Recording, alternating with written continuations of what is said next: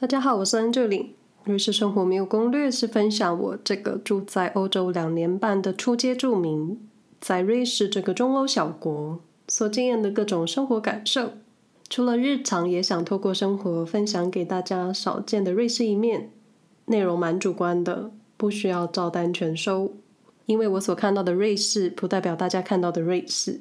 因为节目更新时间不固定，如果不想错过内容的朋友，欢迎在 s o u n d o、Spotify、Apple Podcasts、Google Podcasts、KKBox、My Music 按下订阅或是追踪。如果你们喜欢这个节目，也请分享给你们的朋友，或是有兴趣了解我在瑞士日常，也可以搜寻“瑞士生活没有攻略”，在 IG 或是其他社群平台找到我。但如果我在客观的事实陈述有误，非常欢迎私讯纠正我，我会非常感激。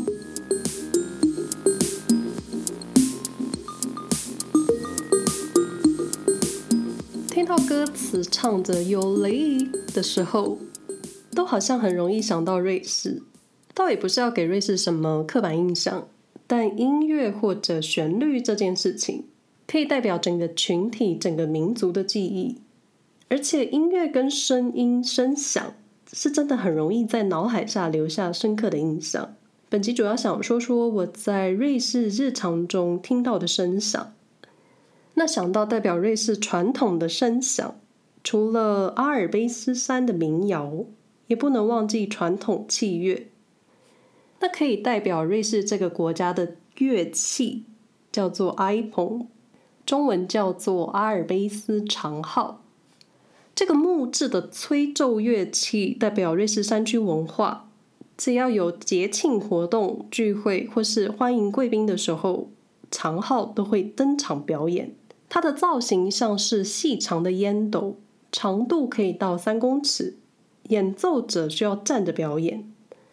那发出的音乐取决于吹奏者吹出的气长短，还有强弱。那利用不同嘴型的吹奏方式，进而产生声音的变化。想起来就觉得很难。而且如果需要让乐器发出让观众都听到的音量，我想表演者的肺活量也需要很高。过去农夫使用长号来号召牛群羊群，然后这里我就会想到欧洲童话《魔笛手》的故事，他就是一个魔笛手，解决了村庄的鼠患问题。但因为村民不守信用，那魔笛手就吹奏音乐，让村里的小孩一夜跟他离开村庄的故事。现在听起来好像毛骨悚然，但我个人非常喜欢。好，回到阿尔卑斯长号。长号是过去瑞士农夫用来号召牛群羊群的，或是在山间里传递讯息的工具。就你知道的，早期没有现在这么方便的火车、公车，而且瑞士的高高低低山这么多，你要通讯，你要交流，也没有亚洲发明出来的飞鸽传书，所以声音的传递就是山间里很好的工具。阿尔卑斯长号是非常代表瑞士的一个乐器。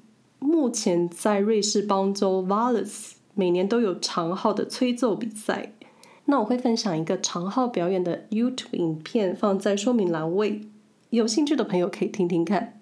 说到声音，说到农夫，在我生活中最常听见，也是一般观光客对于最能反映瑞士文化的声响，就是挂在瑞士牛跟羊脖子上的铃铛。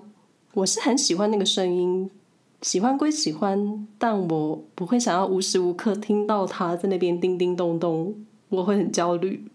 那我个人确实很喜欢瑞士牛铃的声音，但对于在牛脖子上挂铃铛这件事情，我是会皱眉头的。那过去我有养猫，也曾经试图让猫咪挂上铃铛，但是那个叮叮叮的声音让猫很紧张焦虑，然后我也跟着焦虑。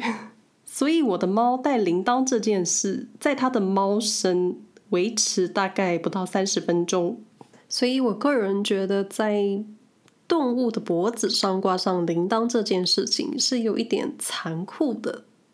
那先简单介绍一下瑞士的牛铃，在牛儿脖子上挂上铃铛，已经是瑞士根深蒂固的文化，就跟刺青在皮肤一样，根深了就很难除去。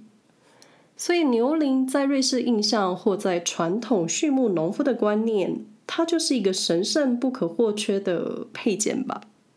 瑞士农夫帮牛们挂上铃铛，是为了方便找到它们，一种听声辨位的方式。因为有时候山区天气可能不好，大雾的时候你就看不到东西，这时候透过铃铛，你可以知道牛的位置。这是牛铃最主要的功能。其他对于帮牛挂上铃铛的好处，就是你可以帮铃铛设计造型，各种花样花边。也有人说，在瑞士山区安静散步的时候，偶尔听到远方传来的叮当声，会让你的精神抖擞。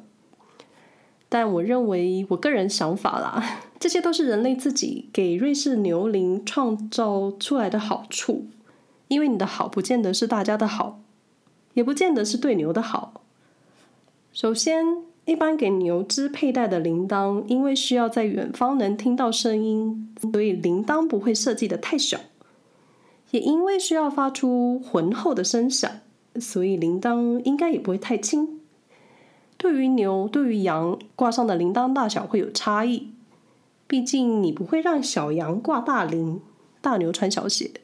不过，因为需要让牛儿、羊儿长期佩戴铃铛，皮带跟设计。也需要讲究让动物们舒适，不能太松，也不能太紧。但也许重量这个问题可以解决，可是你还会有其他的问题。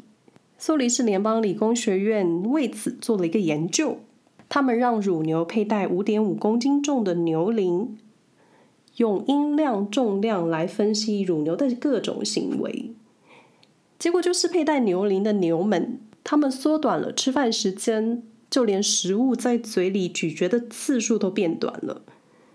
虽然这个结果无法说明是重量还是噪音的影响，但我觉得农夫一般不太可能给牛戴着五点五公斤重的牛铃吧，因为也太重了。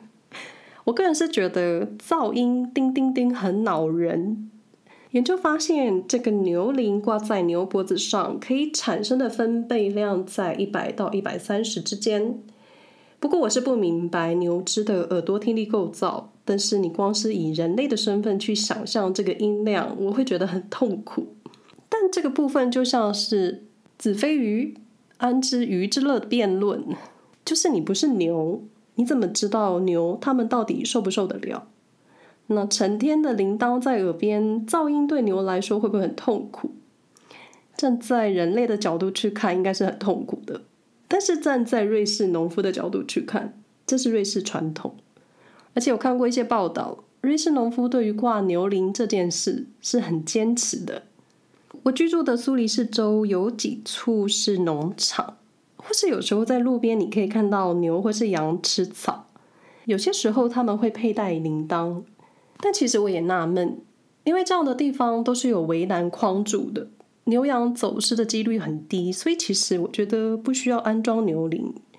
偶尔也会有居民因为牛铃的噪音告上法院的地方新闻，因为牛铃在半夜瑞士最寂静的时候发出叮当声，真的会让附近的居民睡不着，而且会焦虑。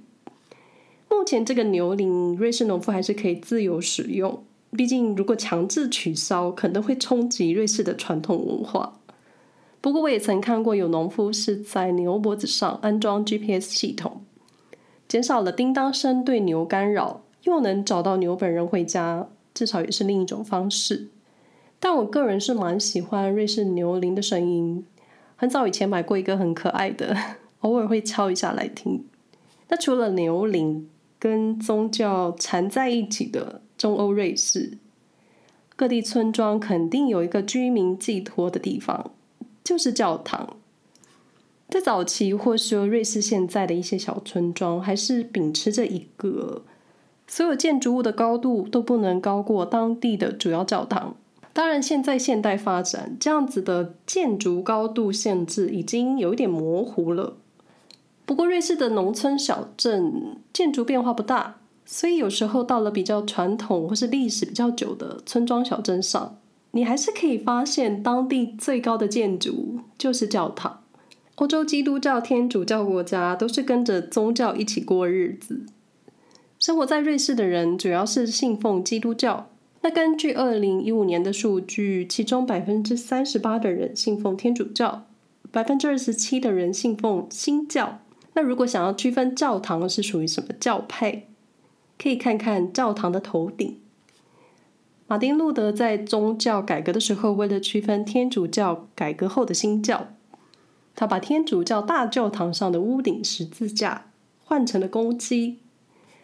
所以在瑞士，只要稍微有一点年代历史的教堂，你可以用头顶来区分。一只公鸡加上风向指标，就是新教派的教堂。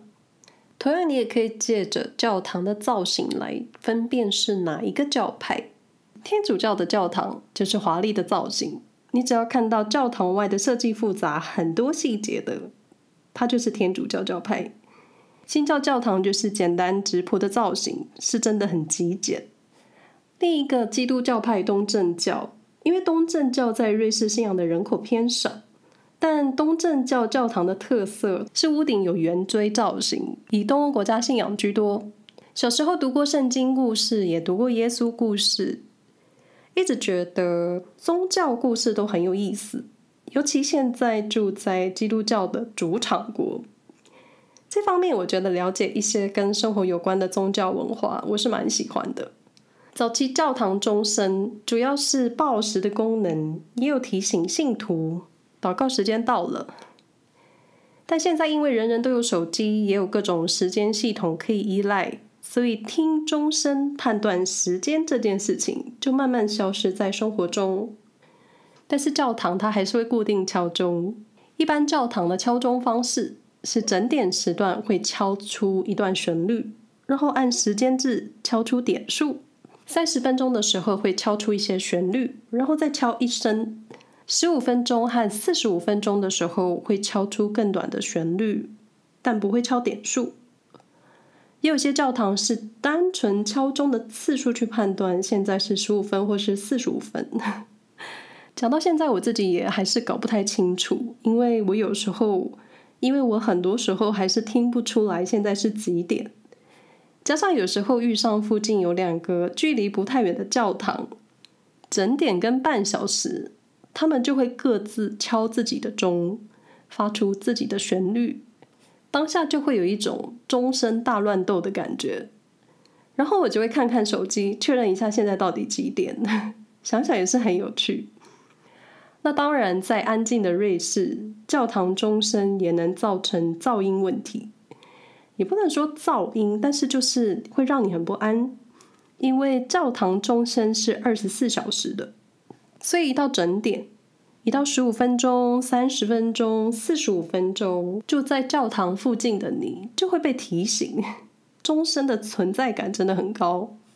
那钟声时间的长度最长也可以到几分钟，然后十几分钟后又开始，你就会有一种好像无时无刻教堂都在响钟的感觉。白天应该就还好吧。那入夜睡着之后，就很容易被吵醒。那如果是睡眠深沉的朋友，我就恭喜你。那睡眠很浅，跟我一样听到下雨声就会醒来的朋友，我觉得我们可以互相安慰一下。先生之前住在苏黎世市中心，他附近就有一座教堂，那个教堂是二十四小时敲钟的。那据他说，早上七点跟十一点的敲钟方式又跟其他的整点时间很不一样。他的印象是早上七点会先敲四次的钟，接着再敲七下，提醒大家现在七点了，好像叫大家起床。十一点的时候会先敲三下，然后再敲十一下，好像提醒你现在可以开始准备午餐。晚上十一点又会再来一次，好像提醒你现在应该该睡觉了。当然这些都是我猜的啦，就每个教堂钟声的设计都很不一样，但也不是所有教堂都二十四小时，因为真的，因为真的附近的居民会受不了，所以深夜的时候教堂钟声是休息的。毕竟现在我们也不太需要钟声来报时了。最后一个最接近我生活的叮咚是门铃声。撇除邻居小孩忘了带钥匙会来按我们家门铃，或是其他邻居来送东西这一种比较日常的按门铃的行为，最常按我们家门铃的就是邮差。我发现一个很奇妙的事，就我不知道其他社区跟其他地方是不是也一样。就当你有包裹的时候，邮差会按一次门铃，他们会把包裹放在门外，然后就走了。但是当你的包裹是需要签收的时候，他们会连按两次。这个几率在我身上是九成九，剩下的那个零点一成，就本来是该签收的包裹，邮差是直接丢在门边就走了。因为我遇过几次，也曾经遇过邮差就把一般包裹丢在门边，门铃也不按就走了。这个情况我也遇过。我是不敢说瑞士完全没有偷窃行为，但至少放在我们家楼下的东西是不会有人领走的。因为我曾经就看过一个包裹，它在原地待上三天，连摆放的角度都没有改变。但该签收的有价包裹被丢在门边，这一点我还蛮皱眉头的。有时候也不懂瑞士的做事风格。但无意间发现，我们家的邮差会连续按两次门铃，来表示你需要签收包裹，好像也是一种用声音做暗号吧。以上内容不代表住在瑞士的人的立场，也不代表瑞士农夫还有牛。我的想法，我的经验，我就代表我自己。如果你们喜欢我的节目，欢迎分享给你们的朋友。感谢你们的收听，希望大家都平安。嗯。我们下回再说喽，拜拜。